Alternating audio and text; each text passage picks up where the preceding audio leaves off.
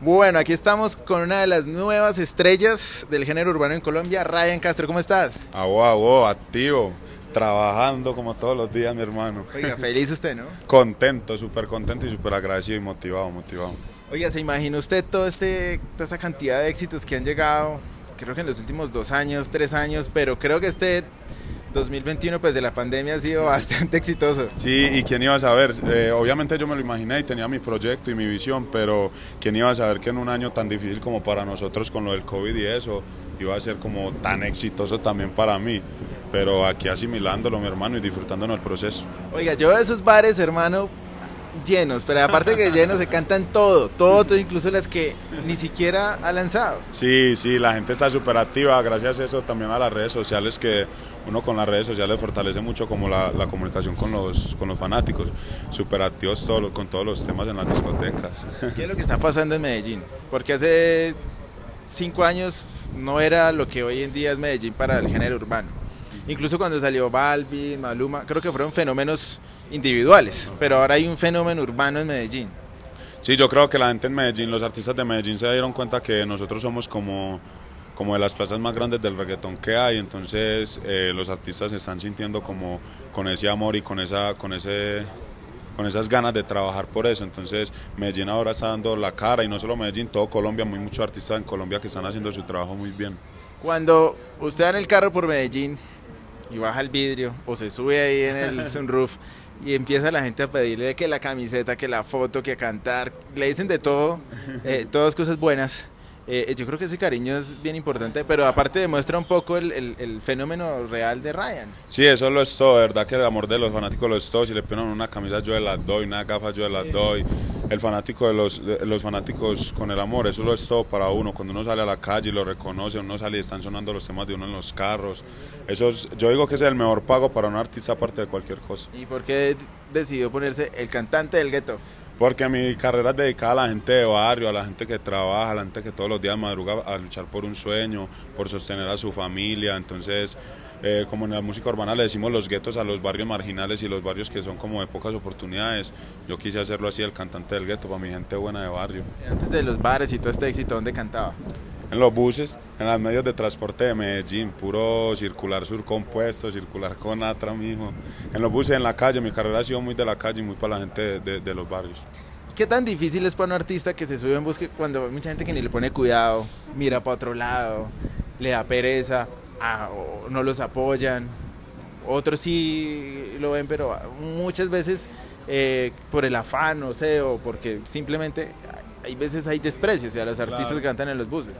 Eh, la verdad es súper difícil y súper incómodo. Yo siempre he dicho que es más difícil cantar en un bus que en una discoteca con mil personas porque uno sabe que la gente va a trabajar, la gente no, quizás no está en disposición de escucharlo a uno o quizás no le gusta tampoco la música urbana, pero siempre yo lo hacía con mucho respeto eh, y, y, quitando el estigma también de que la gente cree que todos los artistas que trabajan en la calle es porque tiran droga o algo así y yo siempre he sido muy sano, entonces como quitando ese estigma y gracias a Dios que se me dio la oportunidad estoy haciendo que los jóvenes se vean en mí como un espejo para salir adelante. ¿Cuáles son sus Jordan preferidas? La Jordan 4 y la Jordan 3. Retro 4 y Retro 3. ¿Y cuándo fue la primera vez que usted realmente se pudo comprar unas Jordan originales? Ah, y no como el resto como antier. como antier. De buena. ¿De verdad? De verdad. Acá de antier compré unas Jordan originales por primera vez en mi vida. ¿Y hay que qué sintió? Porque ese es un sueño de todo artista urbano. Sí. Tener, porque las Jordan significan algo muy importante en, en, en, el tema urbano desde Estados Unidos. Claro. Pero cuando usted dijo, uy, me lo pude comprar, empezó mi... ¿Qué sí. sintió ahí? No, pues obviamente es satisfactorio porque uno se lo trabajó. Pues yo siempre había tenido una Jordita ni eso, pero pues chiviada, ¿me entiende? Pero hace poquito, fue como hace tres días que me vine a comprar estas que tengo puestas que son originales. ¿Y sintió la diferencia entre esas y las piratas? Total, me las pongo todo el día, todos los días. son más cómodas, obvio, son súper cómodas. Eh, Kevin Roldán, ¿cómo ha apoyado Kevin Roldán la, la, la carrera de Ryan?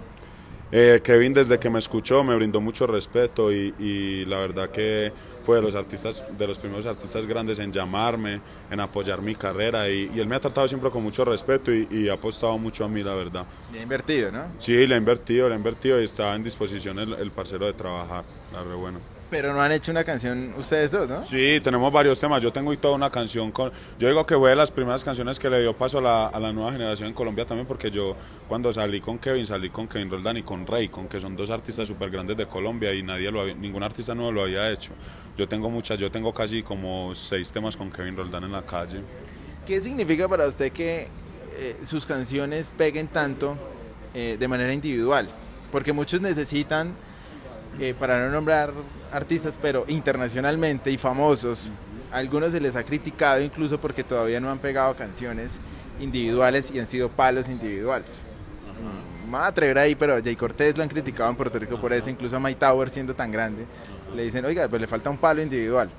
Eh, pero usted ya tiene un par de palos individuales. Sí, gracias a Dios, me gusta más eso. Yo digo que la música obviamente es para compartirla y y cuando uno se junta con otro artista es porque va a hacer un trabajo mejor. Pero yo digo que gracias a mi talento, gracias a mi versatilidad y eso, que yo puedo hacer como diferentes voces en un tema y eso, se me hace muy fácil, o no muy fácil, se me hace divertido hacer un tema solo y la gente disfruta todos mis flows. Yo digo que lo que hace que mis temas peguen solo es que yo en una sola canción tiro por ahí tres, cuatro flows. Entonces no lo hace cualquier artista ahora mismo.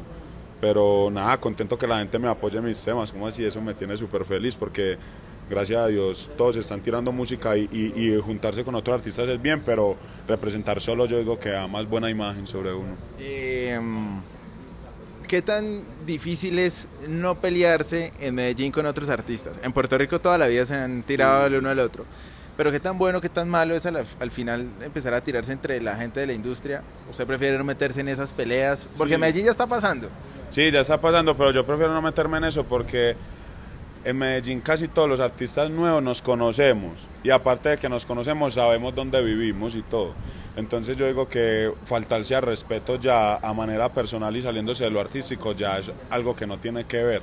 Entonces yo digo que ya cuando alguien me falta el respeto con mi vida personal o con algo así, eh, yo digo que ya la cosa no es musical ni nada de eso. Entonces yo por eso no me meto en esos problemas porque pues yo, todos los artistas nuevos de Colombia, yo sé hasta dónde viven. Algunos me falta el respeto y pues yo no, a mí no me gusta decir nada malo, pero pues las cosas no se van a música, ¿me entiendes? Entonces yo prefiero no meterme en nada de eso porque yo estoy en la música, si yo estuviera para pelear, si hubiera sido bandido, yo qué sé, ¿entiendes? Pero a mí me gusta la música. ¿Cuál es el escenario que usted llena o que usted sueña con llenar en Colombia y cuál en, en otro país? En Colombia, el Atanasio, en Medallo, pues el Atanasio, la Macarena, aquí ahora mismo en Bogotá mi proyecto es que en menos de un año esté haciendo el Movistar. Y nada, hay muchos pues, en el Times Square y, hay muchos escenarios alrededor del mundo grande, la idea es como hacer estadios y eso que, que uno tenga un público masivo. Oiga, yo a propósito de eso, yo veía el documental de Balvin en Amazon y él toda la vida soñó con llenar el, el, el estadio de Medellín. Y solamente hasta hace año y medio él hizo, lo llenó solo solo. Eh, si usted se pone una meta en tiempo, en tiempo, ¿cuándo usted quisiera llenar el Atanasio teniendo en cuenta el montón de trabajo que viene para poder lograr hacer una cosa como esa? Pues yo digo que si, la, si mi carrera sigue así con el trabajo tan continuo que estamos haciendo, por ahí en menos de dos años lo puedo hacer.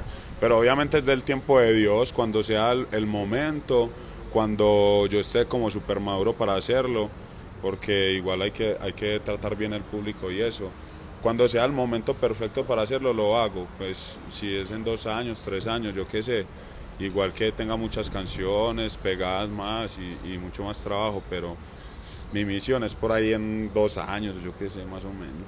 Bueno, parcero, muchas gracias. Gracias a ustedes por la invitación. Agradecido, la rebuena. Ahí está Ryan. Eh, que aparte yo creo que en cinco años va a ser difícil poder lograr una entrevista con usted por el tiempo que, va.